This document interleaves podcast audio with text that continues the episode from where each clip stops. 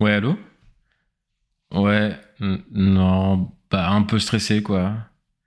Bah, il y a Dora là, euh, ma petite là qui est qui part en classe de neige. Bah, enfin, ça y est, elle doit y être là. Hmm. Ouais, on, a confiance, hein, on a confiance en elle, on a confiance en l'équipe de profs qui l'accompagne, mais euh, bon, tu vois quoi, elle a pas encore 8 ans, euh, elle part une semaine. bah, elle, ça l'a fait grandir d'un coup, mais nous aussi en fait. Hmm. Puis en plus, on a maté le.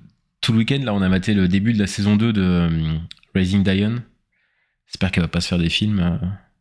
Raising Diane Euh, Alors, c'est une série sur Netflix. En français, le titre, c'est Comment élever un super-héros. C'est une série. Alors, pour l'instant, il y a deux saisons. Euh, la série, elle est inspirée d'un comics du même nom, euh, qui a un seul numéro et 24 pages, donc c'est vraiment un pitch euh, de base de la série, quoi. Et ça raconte l'histoire d'un petit garçon nommé Diane, et qui est élevé par sa mère. Euh, le père vient de disparaître, et la mère, en fait, elle fait ce qu'elle peut pour élever euh, son fils seul. Et forcément, c'est compliqué. Sauf que le gamin va développer des super pouvoirs, euh, des tas de super pouvoirs et de toutes sortes. Euh, et ça va en rajouter une sacrée couche en fait aux difficultés qu'elle peut avoir la maman.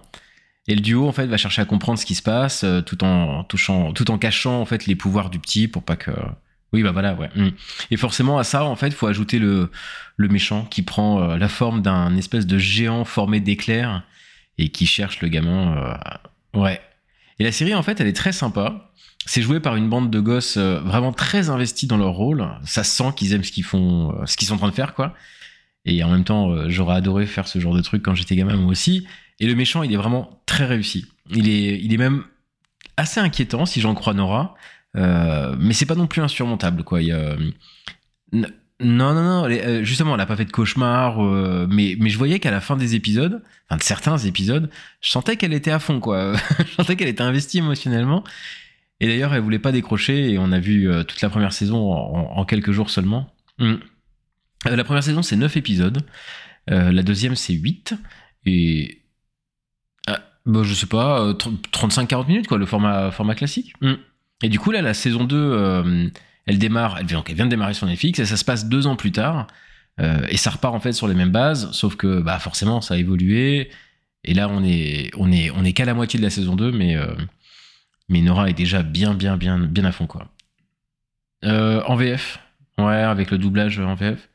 Bah, elle lit pas encore assez vite, la petite, donc elle loupe toutes les fins de phrases, donc c'est un peu triste pour elle.